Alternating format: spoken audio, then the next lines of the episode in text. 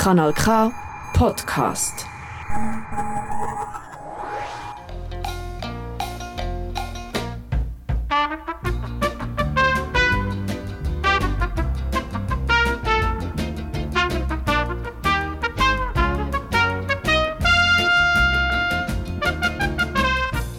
Ich begrüße euch zur heutigen Sendung von Radio Silbergrau. Ihr hört uns auf Radio Bern Rabe, im Argo auf Kanal K, auf Radio Chico oder natürlich Tag und Nacht im Internet auf radiosilbergrau.ch. Ich bin Susanne Hofer und führe euch durch die Sendung. Und was für Beiträge gehören ihr heute bei uns? Zuerst geht es um ein untypisches Museum, nämlich um das Museum für Kommunikation. Nachher vernehmen wir, wie es der Sandra Bürgermeister jetzt wieder in der Schweiz geht. Als dritten Beitrag hören wir, wer die Urban Sketchers sind. Und dann geht es noch einiges um ein Museum, das mal um das Alpine Museum. Und am Schluss vernehmen wir noch, was ein Geomatiker ist. Gegründet ist das Museum für Kommunikation als PTT-Museum im Jahr 1907. 1990 zügelt das Museum an heutigen Platz an der Helvetiastraße, in die Nähe von anderen grossen Museen. Seit 1997 heisst jetzt Museum für Kommunikation. Es ist ein interaktives Museum zum Thema Kommunikation. Im 2019 ist es mit dem Museumspreis vom Europarat ausgezeichnet worden. Heute vernehmen wir, wie das Museum mit der Formel E hoch 3 gleich P mal M erklärt wird. Die Elisabeth Zulauf findet heraus, was die Formel bedeutet. Bei mir ist der Gallus Staubli, Leiter Bildung und Vermittlung. Ich habe gelesen oder gehört von einer Berner Formel. Was ist das? Ja, Berner Formel ist quasi das Marketing für unser Vermittlungskonzept. Und Vermittlungskonzept ist äh, vielleicht ein bisschen grosses Wort. Es geht mehr um eine Vermittlungshaltung. Also um die Haltung und vielleicht auch ein bisschen das didaktische Prinzip, wo wir hier leben im Museum. Und wenn ich mir sage, dann meine ich alle die, die in Kontakt sind mit dem Publikum. Das sind bei uns eigentlich alles Vermittlerinnen, geschulte Leute. Vielleicht im Unterschied zu vielen anderen Museen, wo man ja, wenn man hineingeht, mal auf Leute trifft an Rezeption und dann später auf Aufsichten in der Ausstellung, die ihm sagen, was man darf und was man nicht darf. Das ist bei uns ein bisschen anders. Du hast nach der Formel gefragt und die Formel, die lautet E hoch 3 gleich P mal M. Ich kann schnell erklären, was dahinter versteckt. E hoch 3, also 3 E, die sich potenzieren, die einander folgen. Das ist das erste E, ist das Erlebnis-E. Das zweite E ist der Erfahrungsaustausch und das dritte E ist das Erkenntnis-E. Ja, ich denke, mit Erlebnis und Erkenntnis brüstet sich jedes Museum. Alle Museen ja, sagen von sich, wir bieten ein Erlebnis und natürlich auch Erkenntnis. Häufig kann man das ja dann an vielen wissenschaftlichen Texten lesen, wo man so die Erkenntnis praktisch mit dem Vorschlaghammer eintrichtert bekommt. Was bei uns speziell ist, ist das zweite E, der Erfahrungsaustausch. Weil das steht synonym für Dialog, für Austausch, für Kommunikation, für Begegnung. Und das passiert eben mit dem zweiten Teil der Formel P mal M, das heisst Publikum multipliziert mit dem Museum oder mit Museumsangestellten. In der Regel kommt man ja nicht in ein Museum und hat den Erfahrungsaustausch, den Dialog mit Museumsangestellten, sondern man ist ja so ein bisschen für sich allein gestellt. Ausser man bucht vielleicht gerade eine, eine dialogische Führung. Und bei uns ist das eben anders. Bei uns trifft man immer auf Menschen, die einem Angebot machen, wo man darauf eingehen kann oder nicht, die eben häufig ein Erlebnis bieten am Anfang, ein Spiel oder äh, ein Einstieg, wo nachher zum Dialog, zum Erfahrungsaustausch führt. Das ist so unsere Eigenheit. Sehr häufig für unsere Angebote an Zusatzaktivitäten, die fangen schon bei der Rezeption an. Normalerweise bekommt man irgendein Ticket, wenn man in ein Museum geht und bei uns bekommt man vielleicht ein Bauen oder eine Frage mit auf den Weg. Oder, aber es ist alles freiwillig. Es muss niemand. Und da, wo wir jetzt sitzen, das ist der sogenannte Kommunikatorinnen, da passiert einfach jeden Tag irgendetwas anderes, wo, wo sich die Kommunikatorinnen, die da arbeiten, gerade ausgedacht haben. Heute ist das sogenanntes Dialoglabor. Also, wo es eigentlich um Methoden von vielen verschiedenen Arten von Dialog geht. Wie kann man den Dialog anzetteln überhaupt? Und da könnte man jetzt ein Spiel machen mit, äh, mit Bau, wo man zufälligerweise eine Methode wählt und dann tut man die Methode durchspielen. Da wird sicher demnächst eine Kommunikatorin auftauchen. Zu uns ist jetzt Jacqueline gekommen. Ich bin Kommunikatorin hier im Museum für Kommunikation. Wie wird man Kommunikatorin beim Museum? Die Grundeigenschaft von Kommunikatorin muss sein, dass man einfach eine Offenheit hat. Eine Offenheit für den Menschen. Und jeder Mensch steht immer im Zentrum. Dort dreht sich alles um einen Menschen. Und gleichzeitig ist er nicht alleine. Es geht immer um Kommunikation, um den Austausch von Mensch zu Mensch. Hast du das studiert? Ein Stück weit schon. Das Beobachten war in all meinen beruflichen Tätigkeiten, die ich vorher gemacht habe, wie eine Grundeigenschaft. Also, ich bin Pädagogin, Erwachsenenbildnerin, technisch affin. Und so war es wie eine Verdichtung von diesen Gebieten, die ich hier anwenden konnte. Ein Traumjump auf einem Weg? Absolut. Weil jeden Abend gibt es irgendein Erlebnis, das mir in Erinnerung bleibt, weil es so viele Überraschungen gibt, immer mit den Besuchenden und Wahnsinnsgeschichten, die man einander erzählt. Seither ist der Gallus Staubli wieder zu uns gekommen. Die Berner Formeln, die könnte man ja an anderen Orten auch brauchen. Tut ihr die auch anderen Museen erzählen? Wir erzählen es in der Tat sehr äh, offensiv und aktiv und wir sind eigentlich auch ein bisschen erstaunt auf die grosse Resonanz, also auf das Interesse von anderen Museen an der Vermittlungshaltung, die wir hier haben, wo ja, eigentlich ist es ja nicht so eine Kunst. Es geht ja einfach darum, in die Menschen zu investieren, die das Gesicht des Museums sind, die in der Ausstellung arbeiten und in Kontakt sind mit dem Publikum. Und erstaunlicherweise sind ja da in ganz vielen Museen, und bei uns ist das früher auch so gewesen, die Leute, die die prekärsten Anstellungsbedingungen haben, nicht fest angestellt, mit schlechten Löhnen. Und das haben wir halt gekehrt.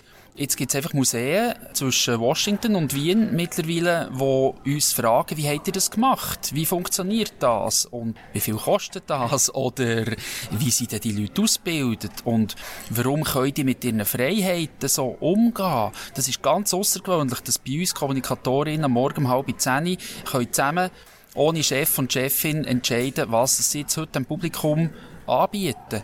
Und die Art und Weise, wie sie involviert werden, auch in ein, in ein Kuratieren von der Ausstellungen, ist offenbar außergewöhnlich. Und wir finden halt schon, das ist ein, ein Weg, der sich sehr bewährt hat bei uns. Und wir sind glücklich, wenn das viele Museen nachmachen, weil das hilft der Entwicklung von der Museumslandschaft und letztlich auch von der Gesellschaft, wenn wir so offene Museen haben, wo der Dialog, der echte Dialog stattfindet und man gegenseitiges Interesse hat aneinander. Im Herbst hat ihr eine Ausstellung Nichts, nada. Das ist noch ein Wagnis. Ja, also ich finde es ein super Thema. Nichts ist ja letztlich auch alles. Oder, oder das Nichts oder ein Loch tut sich eigentlich immer definieren um das, was rundum ist. Es muss etwas da sein, für das man das Nichts kann spüren kann. Und das tut das Feld auf für ganz, ganz viele verschiedene Themen und wir werden, das kann ich jetzt einfach schon verraten, weil ich bei diesem Projektteam drin weiss was wir im Sinn haben, in einem halben Jahr da zu eröffnen, ganz, ganz, ganz viele Aspekte von dem Nichts zeigen und erleben. Elisabeth Zulauf hat sich mit dem Gallus Staubli unterhalten. Er ist Leiter Bildung und Vermittlung im Museum für Kommunikation. Kanal K. Die Musik, die ihr jetzt hört, heisst The Hills of Aberfeldy und ist auf der neuesten CD von Ed Sheeran. Oh, the leaves are covered in snow and the water's frozen. Oh, I long for you to be the one that I'm holding. and warm me down to my bones. As you lay beside me, hold me close.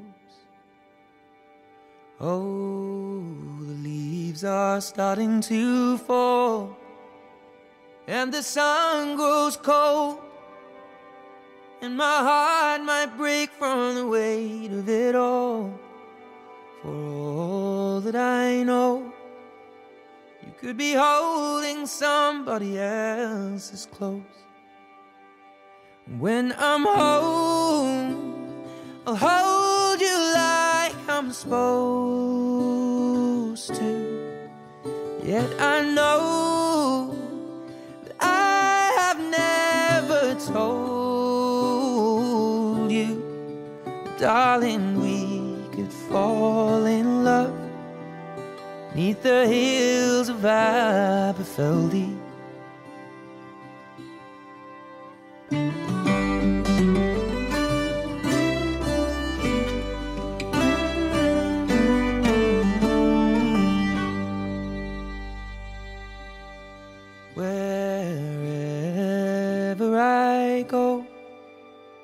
I will always find another stranger to share in the weight of my crimes. And I know you will never find another heart that wants you more than mine. Und jetzt kommen wir zur Geschichte, wo wir schon im letzten Jahr haben angefangen. Dann hat uns Sandra Burgermeister erzählt, wie sie und ihr Mann im chilenischen Patagonien das Restaurant Mesita Grande aufgebaut hat. Später haben sie das ganze Konzept verkaufen. Jetzt ist Sandra Burgermeister seit mehr als drei Jahren zurück in der Schweiz und wohnt mit ihren vier Kindern als alleinerziehende Mutter zu Interlaken. Susanne Ries hat von ihr zuerst wissen, wie sieht ihr Leben heute aus. Sie hat ja wieder bei Null müssen anfangen. Hat sie auch mit einer Vision und einem geplanten Ziel angefangen, wie sie das in Chile gemacht hat? Die Vision habe ich mir richtig erarbeitet, kann ich sagen. Das war ein Prozess, wo ich heute sagen kann, ja, ich habe wieder eine Vision, aber ganz eine andere als einmal. Zwar bin ich hierher gekommen mit meinen Kindern und irgendwie 14 Köffern und habe einfach einmal nichts gehabt. Und nach einem Monat so Euphorie, viel Baden im See und draussen sein, Wärme, wo das haben wir ja nicht in Patagonien, kommt plötzlich der Moment, wo ich sage, okay, und was mache ich jetzt genau?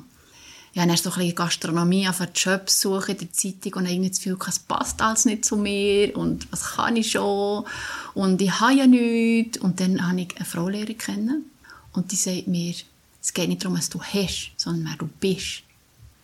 Und das haben wir wahrscheinlich alle schon mal gehört, aber... Ja, sicher. Gell? Aber in dem Moment hat es für mich so Sinn gemacht. Und ich habe mich gefragt, ja, wer bin ich denn eigentlich? Jetzt, wo ich weder Mitarbeitende, noch Haus, noch Mann, noch Auto habe. Und wie hast du denn das herausgefunden? Genau. Was hast du für einen Weg gewählt? Also der erste Punkt, muss ich sagen, der wirklich sehr gut war für mich, war die Zeit hatte. Weil meine Kinder sind in die Schule, ich habe auch ein Jahr Zeit nehmen, um sie vor allem zu begleiten. Und während sie in der Schule waren und die Kleine war zwei Tage in der Kita, habe ich sehr viel Zeit mit mir selber verbracht. Ich spazieren, wandern, Sport gemacht, ich habe Podcasts gelesen, Coachingbücher gelesen und habe mir dann so ganz intuitiv mal überlegt, wie ist eigentlich mein Leben so bis jetzt? Haben wir so einen Lebenslauf so aufgezeichnet und haben wir gesehen, was sind die Momente gewesen, wo ich total bin aufgegangen, wo ich im Flow war, wo mir wirklich viel bedeuten. Und ich habe gemerkt, es sind eigentlich immer so die tiefgründigen Gespräche, wo man so, so ein bisschen, so ein das Mystische dahinter, ja, was denn das wirklich bedeutet und so die, die Gespräche auch mit so den Leuten, die ich gerade erst kennen und habe mich einfach fasziniert an diesen Coaches, die mit so einfachen Fragen so viel auslösen können und ich meine Stärken immer mehr so ein bisschen auf die Spur kommen und gemerkt, ja, ich kann das auch, ich habe das, dass ich mit Leuten kann in Gespräche kommen, manchmal mit fremden Leuten und wir sitzen nach einer halben Stunde uns so nach, wie, wie sonst man manchmal mit Leuten nicht ist, die vielleicht in der Familie sind. Und dann plötzlich hat sich der Traum entwickelt und ich habe gesagt, ich muss eigentlich gar nicht einen Job suchen, dort bei den Sachen, die ich schon kann, sondern dort, wo ich gerne her möchte. Und plötzlich habe ich gewusst, ich möchte gerne auch als Coach arbeiten. Ich möchte gerne Leute begleiten, dass sie den Mut haben, selbstverantwortlich ihre Lebensträume und ihre Talente wirklich auszuleben. Also du hast auf der einen Seite die Vision gehabt, was du willst, aber eigentlich auch schon das Ziel, wie es dann sollte aussehen Genau, das ist ein Weg. Ich bin immer noch auf dem Weg. Ich bin auch glücklicherweise, meine Schwester äh, eine Firma gehabt, zu dritt. Und ich konnte dort ein bisschen anfangen und bin heute Gesellschafterin. Wir sind heute sogar ähm, sechs in dieser Firma. Und wir tun Organisationen und Teams in Veränderungsprozessen begleiten. Und dort kann ich mich jetzt voll einbringen, weil ich selber sehr viel Veränderung in meinem Leben immer wieder durchlebt habe und viele Erfahrungen habe, wie man dann durch das durchkommt, dass man in dem Vertrauen bleibt und weiss, was der nächste Schritt ist und vorwärts kommt. Und das machen wir heute. Also als Goeco. So die Firma? Genau, Goeco ist die Firma und es besteht aus dem Namen also Go von wirklich vom Zusammen und Zusammen. Unser Fokus ist immer Zusammenarbeit am also Schluss. Also Goeco ist eigentlich ein schöner Name, weil es ist Zusammen und Zusammen. Genau, so ist es. da haben wir so ein, ein Modell entwickelt, das klingt sehr einfach. Es ist eigentlich auch einfach. Und zwar sagen wir, es fängt immer bei sich selber an. Gute Zusammenarbeit fängt beim Ich an. Wir sagen, es geht vom Ich zum Du zum Wir. Und zwar geht es beim Ich darum, wirklich zu erfahren, was sind meine Stärken, was sind meine Schwächen, wie kann ich mit dem umgehen. Weil, wenn man die innere Stärke hat gefunden dann findet man nämlich auch eine gewisse Gelassenheit. Sich nicht triggern von allem, nicht müssen gegen so ellbögeln und sich vergleichen mit rechts und links, sondern man ist ganz bei sich, mit sich selber verbunden. Ist nicht auch so, dass wenn die Gelassenheit kommt, dass man dann offen aufs Du gehen kann als nächsten Schritt? Das ist genau das, das ist das, was wir sagen. Wenn man das mal geschafft hat und wirklich bei sich ist, dann ist man auch anschlussfähig. Was wollen wir mit dem sagen? Da geht es vor allem um können zuhören. Das geht so viel unter unserer Gesellschaft, ein grosses Wort, aber gerade in Teams, in Unternehmen, einfach können zuhören. Und das ist bei uns der nächste Schritt, eben zum Du hin. Da tun wir zum Beispiel Schulungen und Workshops auch ganz so banale Übungen machen, wie von sich einmal dürfen erzählen, was schwierig war und die anderen sollen nur zuhören einfach zulassen. Und wir sind uns das nämlich gar nicht gewöhnt, weil schon von Schule her werden wir dazu erzogen, möglichst schnell Tipps geben, Ratschläge, Lösungen zu finden, oder? Oft ist das, was man eigentlich möchte, einfach jemand haben, der ihm zulässt. Eben nicht wollen zeigen, dass man die Lösung hat, dass man das selber auch schon erlebt hat. Und das machen wir ja oft. Wenn wir etwas hören, dann tun wir gerade kurz schließen zu unserer eigenen Biografie und sagen, ja, das habe ich auch schon gehabt, kannst ja. gerade dem anrufen, musst das machen. Genau das üben wir eben auch üben in so Workshops. Und dann, der dritte Schritt ist dann wirklich Zusammenarbeit. Wenn jetzt du das müsstest zeichnen, also wenn du so erzählst, kommt mir eine Pyramide in den Sinn. Aber eine Pyramide ist natürlich, kann auch hierarchisch sein. Also ich sage jetzt, ja. ich kann das Ich zuunterst nehmen, in der Mitte ist Du und zuoberst das Meer, also das Wir. Ja, oder ein Zirkel, wo es ist ja gleich alles, nachher geht wieder ineinander rein. Also jetzt sind wir beim Wir. Also mhm. wir haben es Ich gehabt, wir haben es Du gehabt und jetzt sind wir beim Wir. Genau. Beim Wir geht es dann natürlich auch ein bisschen darum, so um Teambildungsaktivität. Und da kann man ja ganz verrückte Sachen machen. Oder man kann auch ganz einfach sich eben verletzlich zeigen. Wir tun den Leuten sagen, gerade so ein bisschen mit der Methode vom Storytelling, dass eine Führungskraft, die auch mal herstehen kann und von sich kann sagen, letzte Woche war eine ganz schwierige Woche und ich weiß nicht, ob ich den richtigen Entscheid getroffen habe. Das haben wir mal einem Workshop, das war so ein Wow-Moment. Die Führungsperson, die eigentlich sich so verletzlich gezeigt hat, durch das so viel Kraft ausgestrahlt. Und wenn wir uns alle getrauen, uns verletzlich zeigen. Und das bedeutet eben einfach, dürfen auch mal Fehler zugeben, oder? Dürfen sagen, hier habe ich Mühe, oder das sind meine Grenzen dann schweißt das uns zusammen. Und das gibt eben, man sagt auch die psychologische Sicherheit. Also wenn wir dürfen ganz uns selber sein, mit unseren Stärken, unseren Schwächen, dann gibt es ein Vertrauen, wo eben genau nachher die Zusammenarbeit möglich ist, wo ihm weiterbringt. Und das kann man eigentlich sehr schön in so Übungen auch simulieren, auch mit gewissen Spielen. Wir arbeiten auch viel mit Spielen, mit, wirklich mit mehr Suchspielen sogar entwickelt. Wir haben Spiele, wo man muss etwas bauen zusammen und das Coole ist, man kann dann über das Spiel über reden, oder? Es wird auch nicht direkt vom Problem, wo, was im Team vielleicht gibt, geredet, sondern man kann auch so via Spiel über das reden. Und das ist ein bisschen mit mehr Distanz verbunden und das ist nachher viel einfacher. Und die Reflexionen darüber sind sehr, sehr spannend. Nochmal zurückzukommen auf den Perfektionismus. Also ich bin eben auch sehr wie in dieser Falle inne nach dem Studium. Ich weiss heute, es war eigentlich eine Flucht auf Südamerika, wo ich selber mit dem Druck, den ich mir selber habe aufgelegt habe, perfekt sein dem habe ich wenig standgehalten. Und ich bin einfach geflüchtet. Und ich habe jetzt 15 Jahre Training in Südamerika und komme jetzt geheilt zurück in die Schweiz. Ich habe dort gelernt, aus nichts, einfach mit dem, was vorhanden ist, irgendetwas zu machen, zu improvisieren, weiterzukommen, einen ersten Schritt zu machen und dass der Weg eben oft das Ziel sein sollte, also das Lernen daran. Sicherheit oder der, der Bedarf oder der Wunsch nach Sicherheit ein Job gibt mir Sicherheit, ein Haus, eine Versicherung, eine Lebensversicherung, der Partner. Das kann aber eigentlich alles weggehen. Und also am Schluss hast du wie nichts mehr.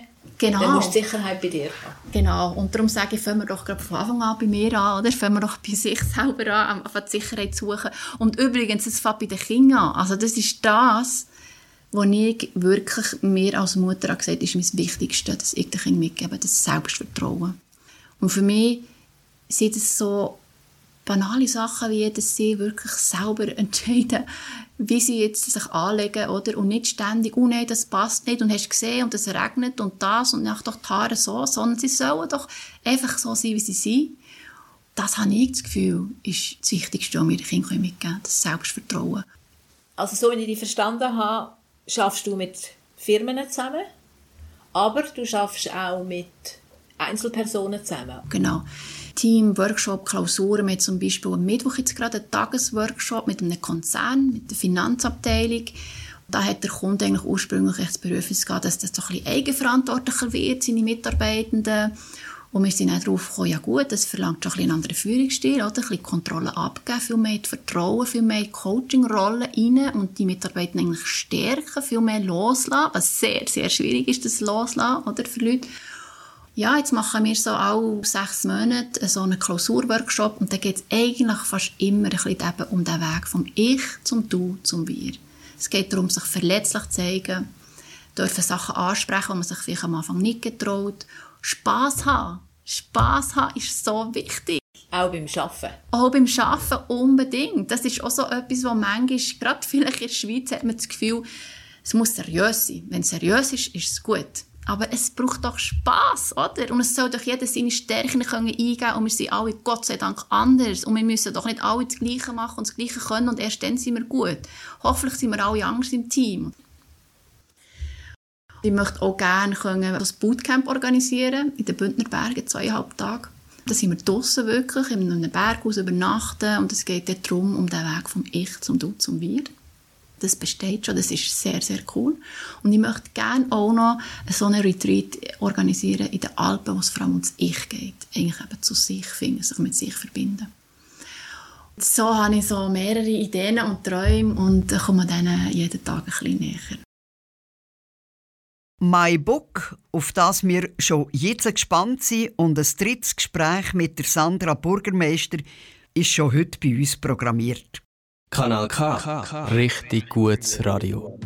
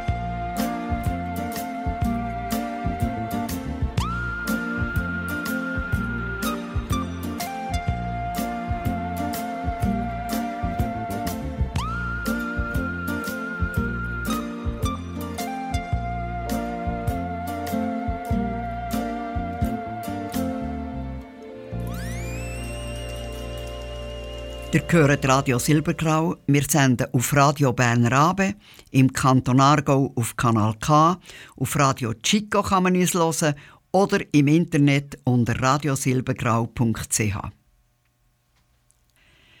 Und jetzt kommen wir zu den Urban Sketchers. Die Bewegung ist in den USA entstanden, darum haben sie den englischen Namen. Urban heisst städtisch und Sketcher wie ein Zeichner oder eine Zeichnerin. Mit offenen Augen und wachen Sinnen sie skizzieren. Monika Wieser erzählt uns jetzt, wie sich die Urban Sketchers in der Schweiz organisieren und wie sie selber zu dieser Gruppe Künstler dazugestoßen ist. Sie sitzen auf einem Klappstühle, auf einem Mürli oder zeichnen gerade im Stehen. Die Urban Sketcher wollen vor Ort zeichnen, was dort gerade stattfindet. Sie sind eine Art visuelle Journalisten. Die Idee ist, dass ihre Werke, die an ihrem Wohnort oder auf Reisen entstanden sind, online teilt werden. In einer fremden Stadt kann man sich als Urban Sketchers der dortigen Gruppe anschließen und mit ihnen zeichnen. Vor über einem Jahr hat Katrin Portmann die Urban Sketchers Bern angefangen zu organisieren. Anfangs Monat gibt sie Alben über WhatsApp drei bis vier Daten und Zeiten bekannt. Man verteilt sich dann am vereinbarten Ort, skizziert und kommt nach rund zwei Stunden in einem Beizli zusammen. Dort bespricht man das Werk, unterstützt sich, fragt um Rat, gibt Tipps und trennt sich dann meistens motiviert bis zum nächsten Mal. In Bern sind etwa 30 Personen dabei. Davon kommen etwa die Hälfte regelmäßig. Die meisten sind älter als 50. Aber zunehmend kommen jetzt auch Jüngere und machen bei uns mit. Ja, bei uns. Ich bin seit dem Frühling auch dabei, darum bin ich mit meinen Gesprächspartnerinnen per Du. Kathrin, wie bist du dazu gekommen, die Urban Sketchers Bern aufzubauen und zu organisieren und ins Leben zu rufen? Ich habe Aquarellkurse gemacht vor drei, vier Jahren. Das hat mir immer sehr gut gefallen mit den Farben, aber ich konnte nicht zeichnen. Ich hätte gerne raus zeichnen. Und dann habe ich gesehen im Internet, dass es die Urban Sketchers gibt, die weltweite Organisation, die tun sich in allen grossen Städten, in allen Ländern tun sich die zusammen und gehen raus zeichnen. Und das hat mich gerade gepackt von Anfang an. Warum? Ich finde es toll, dass man sich zusammentut für etwas, das einem Spass macht. Ich finde es toll, dass man rausgeht in die Natur oder in die Stadt oder was. Ich finde es einfach schön, dass man nicht einfach hersteht und ein Foto macht, sondern dass man sich wirklich Zeit nimmt. Dass man abhockt, dass man einfach ein bisschen achtsamer ist. Echt Sachen sieht, die man vorher gar nicht gesehen hat. Was ist speziell anders, als wenn du im Atelier ein Bild machst? Ich nehme die Stimmung wahr drumherum. Ich höre, was geht. Ich, ich schmecke, wenn, irgendwie, wenn ich neben einem Restaurant bin und die koche oder so. Und das fließt quasi wie alles ins Bild rein. Wenn ich das später wieder anschaue, dann, dann habe ich das Gefühl wieder oder ich schmecke wieder, was ich dort geschmeckt habe. Also es ist echt viel intensiver, als wenn ich irgendein Foto in einem Atelier male. Vom Beat, von Antonella und vom Uli wollte ich wissen, ob sie schon immer gerne gezeichnet haben. Und was speziell ist am Urban Sketchen. Schon als Kind habe ich viel gezeichnet. Ich habe eine Zeichnerlehre gemacht, aber während dieser Zeichnerlehre eigentlich viel müssen zeichnen, zwangsläufig. Wir mussten Zeichnungen abgeben, die Lehrabschlussprüfung. Nachher während der Weiterausbildung haben wir auch noch viel gezeichnet. Mit dem Einzug vom Computer hat das Zeug alles zusammen geändert. Dann habe ich eigentlich 30 Jahre nur noch auf dem Computer gezeichnet. Habe aber sehr viel fotografiert oder plötzlich gefunden, äh, ich will mich wieder ein bisschen zurückbesinnen und wieder ein bisschen mehr zeichnen und das Fotografieren ein bisschen wieder äh, lassen, weil es heute mit diesen Händen, jetzt mit jeder Ecke wird heute fotografiert, aber gezeichnet wird er eigentlich nicht. Das ist mein Hauptgrund oder meine Hauptmotivation, da wieder ein bisschen zu zeichnen. Ja, man tut sich relativ intensiv mit einer Ecke von der Stadt oder mit einer Ecke von der Landschaft, Urban Sketching, äh, beschäftigen. Ich tue mich nicht nur mit, der, mit dem Urban, mit dem Stadtraum, sondern mich interessiert auch die Landschaft oder äh, ja, ob Menschen oder äh, Menschenansammlungen, einfach die Stimmungen, die im Moment vor Ort herrschen, das ist das, was mich interessiert, um irgendwie festzuhalten. Ja, eigentlich male ich und zeichne ich seit Jahren. Und, aber mehr äh, zu Hause und mehr so figurativ, das ist jetzt ein gutes Kontrast dazu, dass ich wirklich spontan draußen zeichnen kann. Ja. Es gibt mir viel Ruhe, ich entspanne total, ich schalte total ab und es tut mir sehr gut. Und jetzt in der Gruppe finde ich es noch toller, weil es gibt das Soziale auch noch dazu. Ich bin nicht alleine. Bis 20 war das mein Lieblingsfach in der Schule. Dann habe ich intensiv eigentlich gezeichnet. Nachher habe ich vom Studium und Beruf 40 Jahre lang nichts mehr gezeichnet.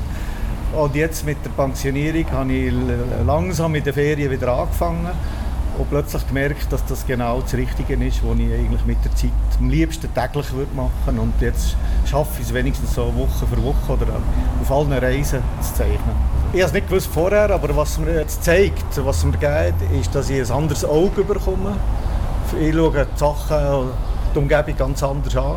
Ich schaue es jetzt aus, mit einer zeichnerischen Sicht eigentlich an. Das ist anders als vorher.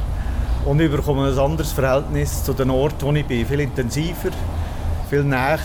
Und alle Plätze oder Landschaften, wo ich irgendwann mal einfach für ein paar Stunden her sitze, die sind mir nachher viel mehr im Gedächtnis und auf eine ganz andere Art. Also es ist eine Art Magie, die da dahinter steckt. Hast du auch schon gute Begegnungen gehabt? Ja, das passiert eigentlich viel, wenn du draussen bist. Einerseits sind es Leute, die arbeiten, einfach vielleicht eine Kellnerin oder äh, jemand aus einem Geschäft, der im anhält vom Ort selber oder Einheimische an einem Ort im, im Ausland. Das sind ja Touristen, die einem anhauen. Das sind natürlich dann nicht bleibende Bekanntschaften, aber ich habe jetzt so viele Leute lernen kennen, wo, wo man eigentlich sich austauscht, also wo man nachher auch Korrespondenz hat, also über das Internet, man schreibt sich und man sieht sich immer wieder und eigentlich sind alle neuen Bekanntschaften sind so sehr gut. Ich bin sehr glücklich über die Leute, die ich so angetroffen habe. Und hast du noch Platz hier für all deine Werke? ich tue es schon vernoschen, ich finde das und lese schon nicht mehr. Und ich bin froh, dass ich es auf das Internet da habe. Das ist der einzige Ort, wo ich sicher bin, dass ich es wieder anschauen kann. Daheim ist schon ein Problem in meinem Puff. Wenn man sehen will, wie so Zeichnungen aussehen, kann man auf Facebook in der Gruppe Urban Sketchers Bern reinschauen. Zu der Bewegung Urban Sketchers gehört auch, dass sie ihre Zeichnungen über das Netz allgemein zugänglich machen.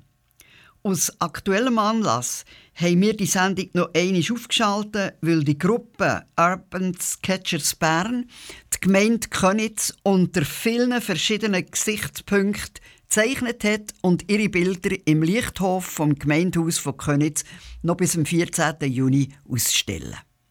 Die Bilder könnt ihr auch auf unserer Webseite anschauen.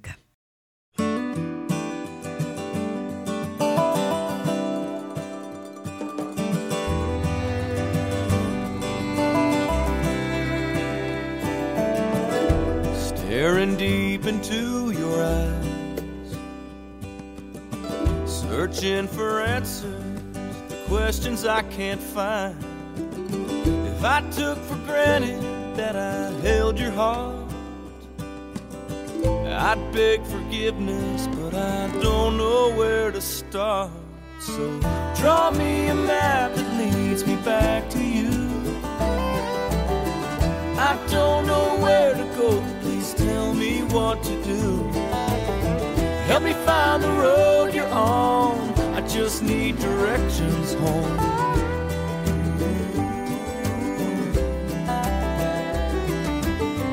Draw me a that leads me back to you.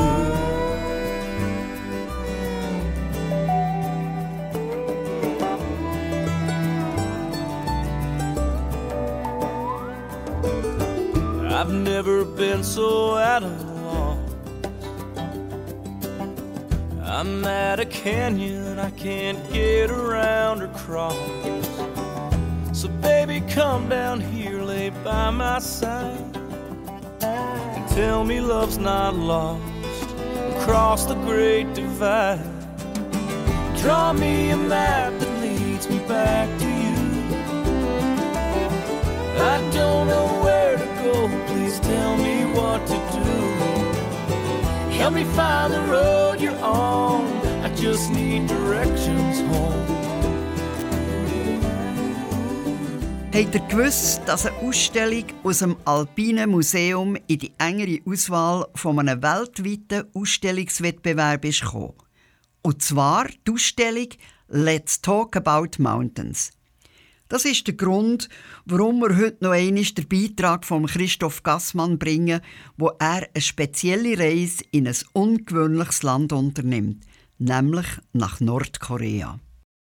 Der schnellste Weg nach Nordkorea führt über Bern. Und da ist nicht etwa die nordkoreanische Botschaft gemeint, wo man das Visum für die Reise ins Land holen muss, sondern das Alpine Museum. Denn dort kann man in eine Film- und Bilderwelt eintauchen, wo einem sozusagen direkt in nordkoreanischen Alltag katapultiert. Und das fängt bereits bei der musikalischen Begrüßung am Eingang an. Fernöstliche Klänge öffnen uns wortwörtlich Türen in eine unbekannte Welt. Eine Welt, wo die meisten von uns wohl mit verpixelten Bildern von Raketentests, mit Massenaufmarsch, wo zu Tausenden im Gleichschritt marschieren und natürlich mit dem Porträt vom obersten Führer Kim Jong-un mit seiner speziellen Frisur in Verbindung bringen. Let's Talk About Mountains, so der Titel der Ausstellung, zeigt nichts von all dem. Sie nähern sich Nordkorea von einer alpinen Seite an, von einer Seite, wo wir gar nicht erwarten, denn es ist kaum bekannt, dass Nordkorea zu 80 Prozent aus Bergen bzw. Hügeln besteht. So reisen wir an den verschiedensten Orten, wo Berge zu sehen sind oder eine Rolle spielen und lernen dort Menschen kennen, die in Interviews über ihre Lebenswelt berichten. Es fängt an in der Hauptstadt Pyongyang. Wir kommen in einen Park zu einem asiatischen Pavillon, wo Senioren am Tanzen sind. Darauf schauen wir in eine Schulstube, wo die Kids in Reihe und Glied hintereinander sitzen, aufmerksam notieren, was der Lehrer an einem Fernsehbildschirm erklärt. Alle in ihrer Schuluniform an einem blendend weißen T-Shirt. Weiter geht's in ein Moleratelier mit einer Hochgeschwindigkeitsseilbahn in den Bergen in ein Restaurant von einem Skiresort, von dort zu einer Landwirtschaftskommune, vorbei an einer unscheinbaren Blockhütte im Wald, der Geburtsort vom Vater von Kim Jong-un, auf der Pektosan, der höchste Berg auf der Halbinsel, mit dem atemberaubenden Blick auf den blauen Kratersee im Inneren. Der Pektosan ist übrigens ein heiliger Berg. Ich nehme das Handy für und schaue auf Wikipedia, was das denn heißt. Der Pektosan ist heilig für alle Koreaner, auch die im Süden, denn dort, so will's Legende, hat sich der Sohn vom Himmelsher mit seinen Gefolgsleuten niedergelassen und sozusagen das koreanische Volk gegründet. Doch zurück zur Ausstellung. Sie endet mit einer kleinen Wiedervereinigung. Wir sind auf dem Gipfel vom südkoreanischen Halasan und dem nordkoreanischen Kumgangsan. Koreanische Touristen drängen sich auf der Aussichtsplattform, genießen die Rundsicht, machen Selfies. Es herrscht Fröhlichkeit. Alle sind in ihrem Element, denn in beiden Koreas wird äußerst gern gewandert, denn wenn es ums Wandern geht und der Spirit in den Bergen, ist die koreanische Seele eins und Bilder vom Norden und vom Süden sind kaum zu unterscheiden. Wie muss man sich denn das konkret vorstellen, die Reise im Museum, wo wir gerade gemacht haben? Wir sind durch acht Räume gegangen und in jedem Raum werden wir an einen anderen Ort versetzt, wo auf Grossleinwand zu sehen ist. Die Kamera bewegt sich kaum, man steht und beobachtet, was in dem Moment gerade passiert. Oft wenig spektakulär, doch gerade darum hat man den Eindruck, vor Ort dabei zu sein, in Echtzeit. Dreht man sich von der Grossleinwand weg, so sieht man mehrere Bildschirme an der Wand, wo die unterschiedlichsten Interviewpartner stehen. Man wählt sich aus, Wer man gerne hören möchte, nimmt auf dem Hocker vor dem Bildschirm Platz und tut dort den Kopfhörer einstöpseln, wo man am Anfang von der Ausstellung gekriegt hat. Vom Landschaftsmaler bis zu Barista, sie erzählen aus ihrem Alltag, meistens stief und distant, aber trotzdem hat man das Gefühl, ihrer Lebenswelt näher zu kommen.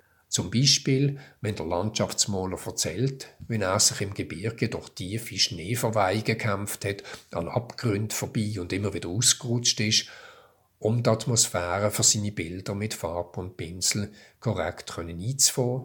Oder wenn die Barista erzählt, wie sie daheim mit Putzmittel geübt hat, um noch das perfektere Cappuccino-Schäumchen anzukriegen. Aber wenn nach Gefühl gefragt wird, bleiben sie meistens unverbindlich und sachlich. Aber ist das nicht in Südkorea genau gleich? Denn wer schon im Süden gereist ist, wird festgestellt haben, dass man sich gefühlsmäßig sehr zurücknimmt. Und das aus Respekt, ums Gegenüber nicht zu verletzen. Gibt es also eine Art koreanische Befindlichkeit, wo man zuerst kennenlernen muss? Leider fehlen die entsprechenden Informationen, um die Frage zu beurteilen. Aber genau das scheint die Absicht der Ausstellungsmacher zu sein. Der Regisseur der Film, der John Suner, dazu.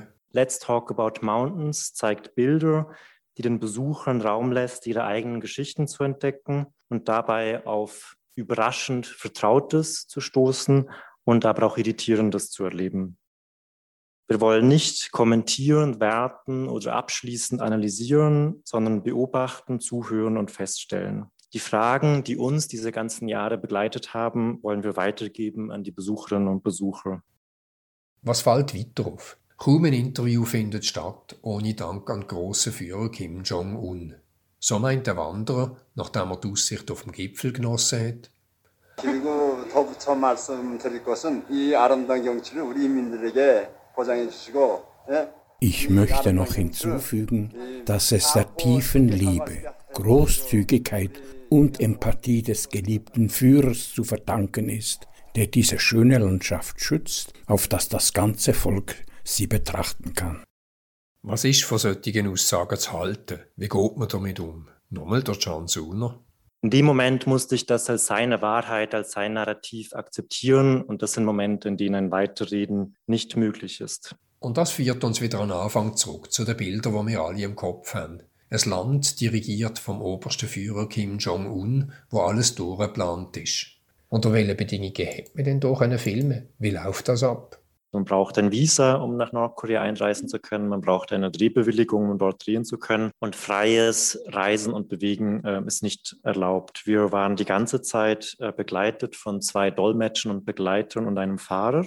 Und die Drehorte haben wir gemeinsam mit unserem Partner vor Ort, dem staatlichen Cultural Committee Nordkoreas, verhandelt und geklärt. Dafür war die Recherchereise 2018 auch sehr wichtig, um diesen Drehplan zu prüfen, Orte und Menschen selbst kennenzulernen und Anpassungen vorzunehmen. Wir konnten an fast allen gewünschten Orten drehen. Ein generelles Filmverbot äh, galt in Nordkorea für alle Baustellen, für Militärpersonen und Einrichtungen und für Orte, die den Eindruck eines ärmlichen oder rückständigen Landes machen. Ebenso dürfen Bildnisse des Staatsführers und Zitate, die omnipräsent sind im Raum, nur ganz gezeigt werden und nicht angeschnitten.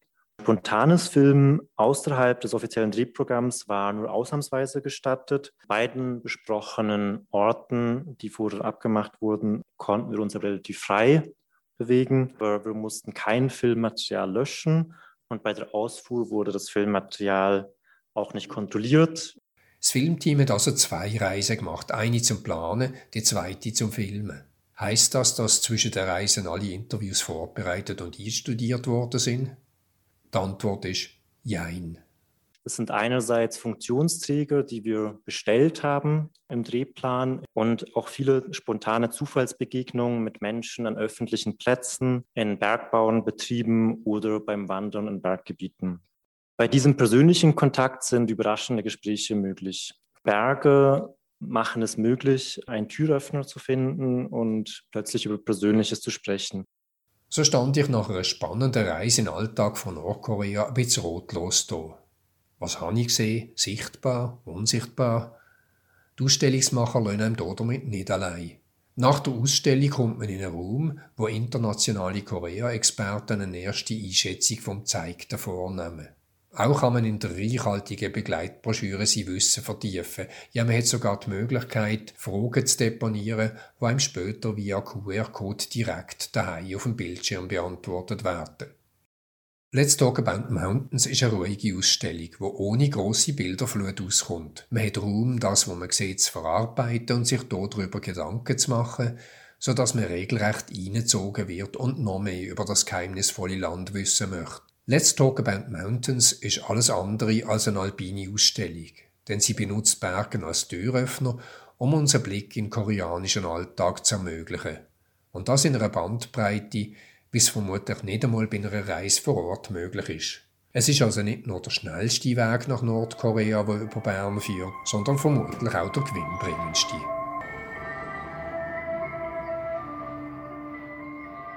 Das Unglaubliche an dieser Geschichte ist, dass man eigentlich geplant hat, das Alpine Museum abzubrechen. Wo die Ausstellung unter den fünf letzten ausgewählten weltweiten Ausstellungen ist nominiert wurde, hat man sich die anders überlegt. Übrigens hat der erste Preis eine Ausstellung vom Flucht Refugee Museum of Denmark bekommen. Kanal K. Richtig gutes Radio.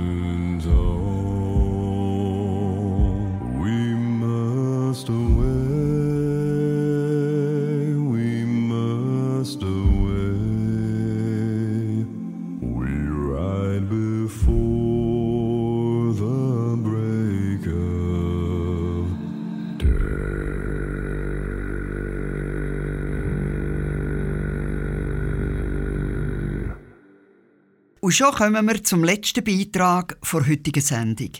Wie immer gehen wir an einer Berufsbezeichnung nach, die nicht so bekannt ist oder die neu kreiert worden. Heute ist es der Geomatiker. Der studierte Geologe Jeremia Movili schafft seit fünf Jahren als Geomatiker mit Schwerpunkt Kartografie bei der Schweizerischen Landestopographie. Er erzählt der Monika Wieser über seinen Berufsalltag. Jeremia, du hast an der Uni Freiburg Geologie studiert.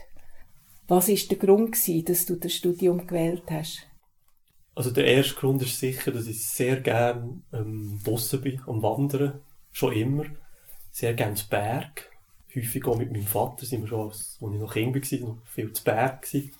Ein anderer Grund ist sicher auch, mein Vater ist ein Archäologe von Beruf und hat mich halt auch viel mitgenommen auf so seine Ausgrabungen Und ich glaube, da habe ich so das mitbekommen, dass im Untergrund halt mehr ist als nur Herd, sondern eben auch alte Steine und Geschichte. Und ja, ich glaube, das fasst etwa zusammen. Also Geologie ist ein eigenständiges Studium und ist nicht eine Unterfachrichtung vom Studium Geografie. Absolut, ja. Wie setzt sich das Studium vor Geologie zusammen? Was beinhaltet das Studium? Ähm, Das Geologiestudium setzt sich so wie jedes Studium halt aus einem Bachelor und einem Master zusammen und da muss man halt schon fünf bis sechs Jahre rechnen für das ganze Studium. Man schaut auch viele Sachen halt an von, von Geografie. Das natürlich auch, Geologie ist ja nicht nur der Untergrund, sondern Steine sind ja Oberfläche und Geomorphologie, also Topographie und die Landschaftsformen muss man als Geologe auch kennen. Aber vieles ist natürlich schon fokussiert auf, auf den Untergrund. Wie weiss man, was ist im Untergrund? Und in, in meinem Fall, ich, habe jetzt, ich bin zum Beispiel spezialisiert als in der Gebirgsbildung. Also, ich habe in den, ähm, in den Alpen, im Jura und auch im Kaukasus habe ich ein bisschen dürfen forschen. Ist denn das Gegenstand von deinem Masterstudium? Genau, der Kaukasus ist eigentlich meine Masterarbeit, ist die Gebirgsbildung im Kaukasus. Und da hatte ich das Glück gehabt, ich können mit Geologen in Georgien und in Russland zusammenarbeiten. Sehr eindrücklich war es. Ja. Dann würde eigentlich naheliegen, dass du in dem Gebiet tätig bist. Du schaffst jetzt aber als Geomatiker. Genau. Könntest du erklären, was du da genau machst? Also als Geomatiker tut man eigentlich den, den, den Raum vermessen und planen und den Raum in irgendeiner Form eigentlich darstellen, sei es auf einem Plan, sei es eine Karte, für das eigentlich auch gebraucht werden in, zum Beispiel im Hoch- und Tiefbau oder in Raumplanung, also überall, wo man eigentlich Daten vom Raum braucht. Und als Geomatiker tut man das zur Verfügung stellen bearbeiten. Ich bin jetzt Geomatiker mit, mit dem Schwerpunkt Kartografie. Früher hat man dem simpler gesagt, einfach Kartografen. Mhm. Aber in der Geomatik gibt es noch andere Schwerpunkte, zum Beispiel Vermessung. Das sind die Personen, die gerne mal draussen sehen mit dem Theodolit, mit dem Dreibein am, am Vermessen. Und die andere, der letzte Schwerpunkt wäre noch Geoinformatik, wo man eigentlich viel am Computer halt die Daten bearbeitet. Das sind die drei Schwerpunkte von, von Geomatik. Also, wie sieht dein Berufsalltag aus? Wie ich das recht verstanden, bist du vor allem im Büro und nicht draussen. das stimmt, ja. Ähm, Kartografie heute ist, ja, ist man 100% vor dem Bildschirm und tut eigentlich Karten zeichnen. Das heisst, Daten, die wo, wo, wo erfasst werden, unter anderem von, von Vermessung, von, äh, von Luftbildern, tut man zusammenfassen in eine Karte. Also, dass man eigentlich, ja, den Raum eigentlich lesbar macht für Kartenbenutzer. Sei es äh, in Freizeit, sei es für berufliche Sachen.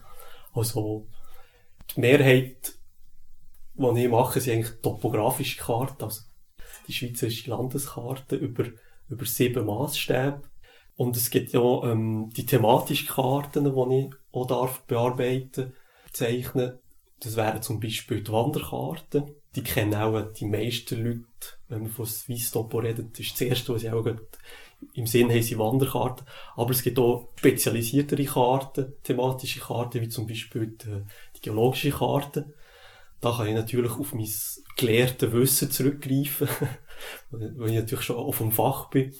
Und dort ist natürlich die geologische Karte ist, das Ziel, dass man die Oberfläche, was, was hat es eigentlich für Gestein an der Oberfläche darstellt, mit verschiedenen Farbflächen und Strichen, die Brüche und, und, und andere geologische Einheiten und so tut abgrenzen, so Sachen eigentlich grafisch darstellen. Da habe ich das recht verstanden, du schaffst eigentlich als Kartograf. Ist das nicht auch eine EFZ-Lehre, wo man in vier Jahren Genau, kann lernen kann? Ist das so? Also die, die Geomatiklehre kann man in mehreren Orten machen, aber Geomatiker mit Schwerpunktfach Kartografie gibt es nur noch in der Schweiz Topo als eine vierjährige Lehre. Gehen wir nochmal zurück zum Geologiestudium. Was gibt es für Berufsrichtungen, wo man kann wählen nach dem Studium? Also einerseits kann man eine akademische Laufbahn einschlagen, also das heisst, man, man bleibt an einer Universität angestellt und tut forschen, aber sehr viele, die Geologie abschließen, machen einen angewandten geologischen Beruf, also in einem Ingenieurbüro zum Beispiel, also auf, Baustellen wie, wie, zum Beispiel der Bahnhof Bern im Moment, wo im Untergrund stattfindet, braucht es Geologie. Man kann aber auch zum Beispiel einen Weg in die Geothermie einschlagen oder in den, in den Gefahren, also in den Naturgefahren zum Beispiel, Prävention und, und so. Ist eigentlich sehr breit gefächert. Das dunkelt mich auch. Willst du das Studium wieder wählen? Ja, absolut, ja. Ähm, es ist eigentlich so, so wie ich vorhin gesagt habe, sehr breit gefächert. Man sieht in viele Sachen in viele Wissenschaften. Und man ist nicht nur in einem Bereich wie, wie Chemie, Biologie oder Physik eingeschränkt, sondern man macht eigentlich alles ein bisschen. Und das ist echt schön an diesem Studium.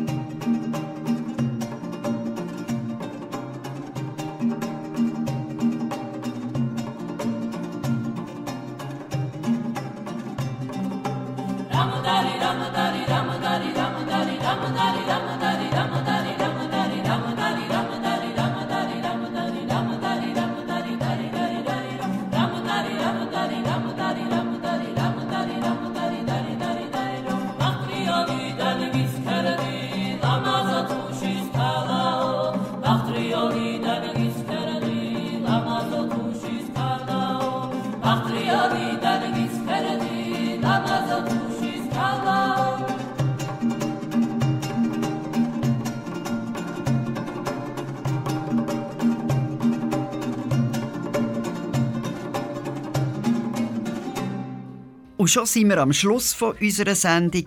Ihr habt Radio Silbergrau gelost auf Radio Bern Rabe, im Aargau auf Kanal K, auf Radio Chico oder natürlich immer im Internet auf radiosilbergrau.ch.